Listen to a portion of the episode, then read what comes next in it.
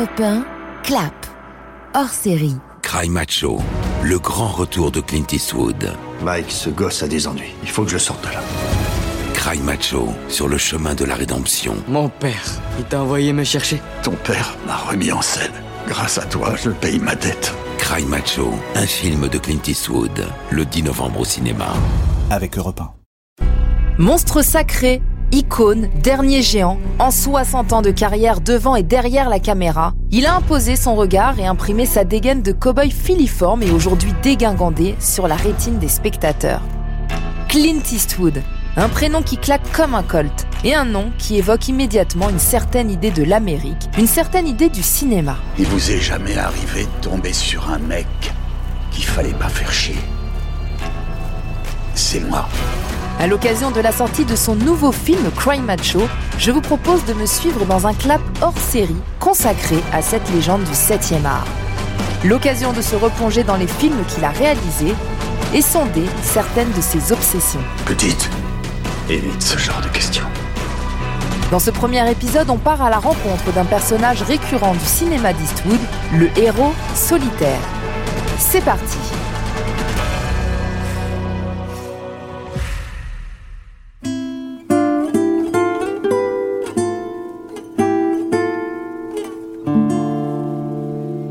Cry Macho occupera une place particulière dans la filmographie de Clint Eastwood, pour peu qu'on accorde une certaine importance aux chiffres et aux dates. 40e film comme réalisateur, 50 ans tout juste après son premier passage derrière la caméra pour un frisson dans la nuit. 40 films et autant de figures symboliques de l'Amérique, à commencer par celle du cow-boy solitaire. Ici Mike Milo, star déchu du rodéo, hanté par son passé qui doit se rendre au Mexique pour trouver un adolescent et le ramener au Texas seul face à la pègre mexicaine et la police.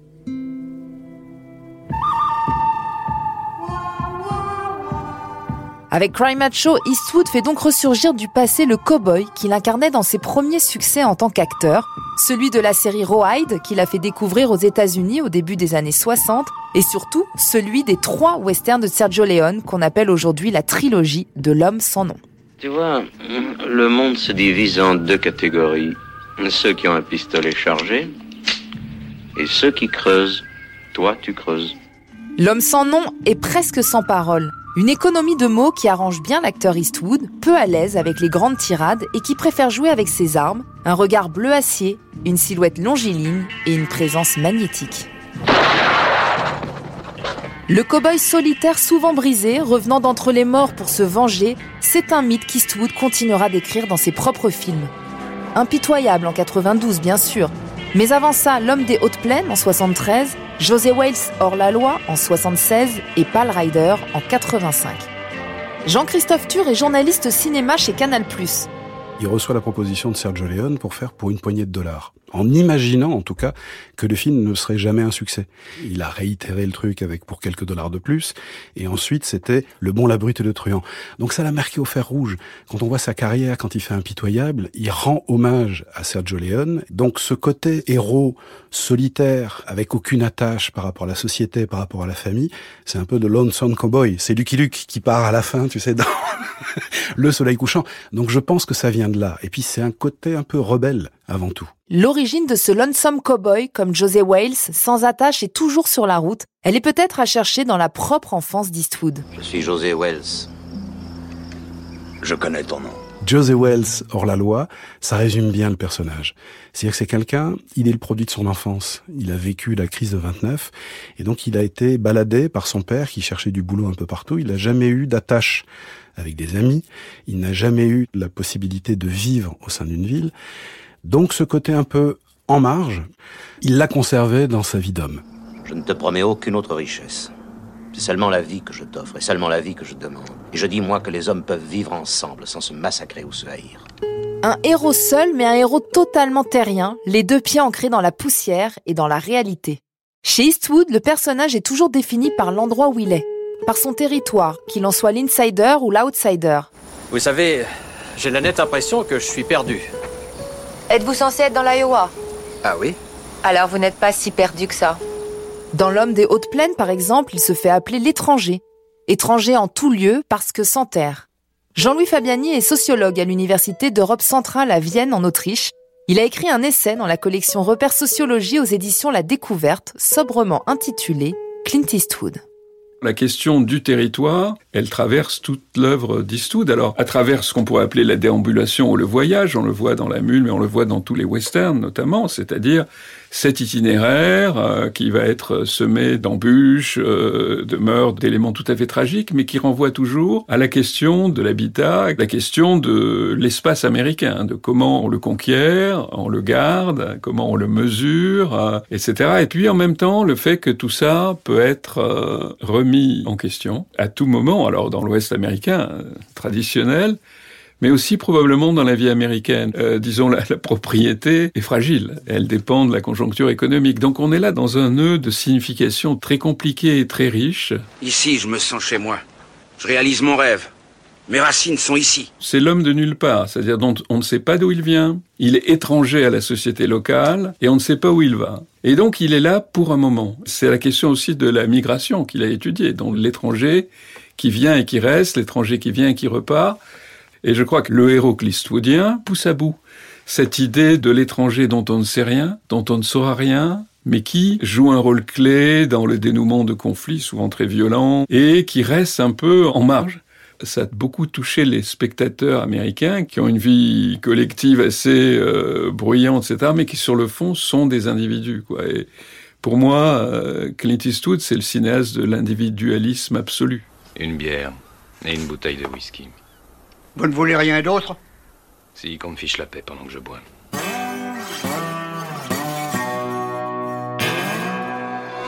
Au-delà de cette figure mythologique du cow-boy, le héros eastwoodien se distingue par ce combat d'un individu, homme ou femme, seul face à un groupe, face à des institutions ou face à des préjugés. Comme dans son film Les pleins pouvoirs, réalisé en 97, où un cambrioleur se confronte au service secret après avoir été témoin d'un meurtre impliquant le président des États-Unis. Ou le vieux journaliste de Jugé coupable, réalisé deux ans plus tard, qui tente de faire innocenter un condamné à mort. Franchement, j'en ai rien à cirer de la justice en ce monde ou dans un autre. Tout ce que je vous demande, c'est vous avez tué cette femme, oui ou non? Ou encore cette mère courage interprétée par Angelina Jolie qui dans l'échange se bat contre la corruption et les mensonges des autorités pour récupérer son fils qui a été enlevé. La police de Los Angeles m'a dit comme à vous tous que cet enfant était mon fils, mais ce n'est pas lui. Ce motif revient comme des variations sur le même thème. Des héros qui s'opposent souvent à une communauté, à une institution, à la société. Leurs actes découlent surtout de choix personnels rarement dictés par un système ou une hiérarchie. Un point de vue très libertarien, courant qu'épouse très largement Eastwood, c'est le héros, seul contre tous. Clint Eastwood est un homme de droite, mais un libertarien donc contre l'État puissant, pour la liberté individuelle, etc. Et c'est au nom de cette idéologie, on peut dire, qu'il construit ses propres films. Pour Eastwood, je pense, et ça c'est le cœur du libertarisme ou libertarianisme, c'est le fait que toute institution sociale qui s'organise dans la durée, etc., avec des hiérarchies, etc., est dangereuse. Dès que vous établissez des institutions politiques, euh, policières, euh, économiques, elles créent en son sein de la corruption, du déclin, etc. Et à la fin du premier Harry où il jette sa plaque de police dans l'eau, là, c'est pas qu'il n'a pas de règles, mais que ces règles, qui sont des règles euh, de justice, ne sont pas rendues possibles dans une situation institutionnelle qui est celle de la police. L'individu peut rendre la justice quand il a compris que l'institution ne la rendrait pas. C'est pas un point de vue d'extrême droite. Au contraire, puisque l'extrême droite, c'est l'extinction des contre-pouvoirs. Or, euh, le héros eastwoodien, c'est le contre-pouvoir par excellence. Andrea Gruner est docteur en cinéma. Elle enseigne à l'Université des sciences graphiques de Bochum en Allemagne et elle a par ailleurs écrit Dictionnaire Clint Eastwood aux éditions Vendémiaire. Ben, c'est souvent quand même une image euh, très sombre. Hein. Il y a le thème de la corruption. Euh. Là, on lui fait plutôt le reproche d'être de droite, mais euh, en même temps, il, montre aussi ce qui, m'intéresse particulièrement. Très souvent, les gens dans la marge, hein, que ce soit les gens d'ethnies différentes, que ce soit des gens âgés, et laisser pour compte euh, une société riche et euh, se vante euh, de, de ses exploits. Alors forcément 40 ans de films réalisés par Eastwood, 40 ans de magnifiques personnages, de parias solitaires ont fait de lui le vrai Lucky Luke de nos écrans. Et si les cinéphiles du monde entier se sont autant attachés à cet anti-héros, c'est aussi parce que cet homme solitaire, c'est bien évidemment Eastwood lui-même, le cinéaste atypique et indépendant qui tire plus vite que son ombre. Un à deux films par an en moyenne, une cadence et une régularité de Colt ultra calibrée, le Woody Allen de la gâchette, un cas unique dans le cinéma. Cet engin raffiné est un Magnum 44 automatique, redoutable. Correctement utilisé, il efface un homme et ses empreintes digitales aussi. Cinéaste atypique de par son parcours, sa longévité, ses choix. Cinéaste indépendant parce qu'il interprète, réalise et produit ses propres films via sa société de production Malpasso. Et parce qu'il impose aussi au studio de lui laisser une certaine autonomie sur ses projets. Pourtant, sur un plateau, Eastwood n'est pas aussi seul que ses héros. Il compte sur lui-même, bien sûr, mais aussi sur une poignée de proches collaborateurs, fidèles, et en qui il a toute confiance. Citons Bruce Surtees ou encore Harry Bumstead qui ont été respectivement son directeur de la photographie et son chef d'écho pendant 15 ans, ou encore Joel Cox qui monte ses films depuis la fin des années 70. Il a la capacité, tout en restant très individualiste, de construire un collectif. Je crois que l'homme a des amis très fidèles. On a parlé de Morgan Freeman, mais il y en a beaucoup il est aussi très sociable. Donc je crois que c'est une figure construite. Parce qu'évidemment, pour un acteur, qui est acteur et metteur en scène, le rapport entre la vie réelle et, la vie filmique est quelque chose sur laquelle il faut s'interroger, bien sûr. C'est quelqu'un qui a travaillé avec les mêmes gens euh, tout au long de sa vie. Et cette euh, fidélité en amitié n'exclut pas cette vision de la solitude organisée qui est une partie de la société américaine. Ne faites pas passer le travail avant la famille. La famille, c'est plus important que tout le reste. Être seul maître à bord sur un plateau, c'est d'abord une manière pour Clint Eastwood de ne pas avoir à faire de compromis. Et travailler en petite équipe, presque en famille, n'est finalement pas incompatible avec son individualisme. D'après Nicolas Saada, réalisateur français, ex-journaliste au cahier du cinéma, c'est à l'image de son amour pour le jazz, ce genre musical où les musiciens jouent ensemble, mais font tour à tour chacun leur solo. Alors le héros eastwoodien est à l'image de son créateur ou est-il un personnage totalement fantasmé? Et d'ailleurs, est-il seulement bon ou mauvais? Difficile à définir. Vous êtes un brave homme. Je suis pas un brave homme. Il est profondément humain. C'est-à-dire qu'il c'est, pas un super-héros, il, fait au mieux. Et il est profondément humain, et c'est ce qu'il reflète dans son cinéma. Il n'y a pas de vrai héros. Dans la mémoire de nos pères, en fait, on, on ne fait pas cas des traumatismes de ces gens. Lui, il en parle. Et de même pour la partie japonaise, il n'y a pas le côté les Américains sont bons et les Japonais sont épouvantables, pas du tout. Il y a toujours cette nuance. C'est pas blanc, c'est pas noir, c'est gris. En 40 films, les héros d'Eastwood ont quelque peu évolué. Ils restent parfois impitoyables, toujours solitaires, mais sont aujourd'hui de moins en moins héroïques. Et ils posent la vraie question qui hante toute l'œuvre du cinéaste, qui sont les vrais héros? Dans L'être d'Iwo Jima, les actes héroïques sont dérisoires et vains. Dans Mémoire de nos pères, les héros sont utilisés à des fins de propagande ou carrément oubliés, comme le personnage de Ira Hayes, l'Amérindien condamné à une fin misérable. Dans American Sniper, c'est l'acte héroïque à proprement parler qui interroge. Et dans Grand Torino, c'est même le héros qui dérange. Faut que tu le chez moi Je t'explose ta tronche de citron pressé et après je rentre chez moi pour roupiller comme un bébé. Compte là-dessus. En Corée, les enfoirés de Nyakwe de ton espèce, on les empilait pour s'en faire des remparts. Mythe, il est centré sur cette figure des héros justifiés, mais il a beaucoup travaillé ce mythe en le transformant, en le modifiant sans cesse, ce qui permet aux spectateurs de se réjouir de ce personnage des héros et en même temps euh, de le mettre euh, en doute.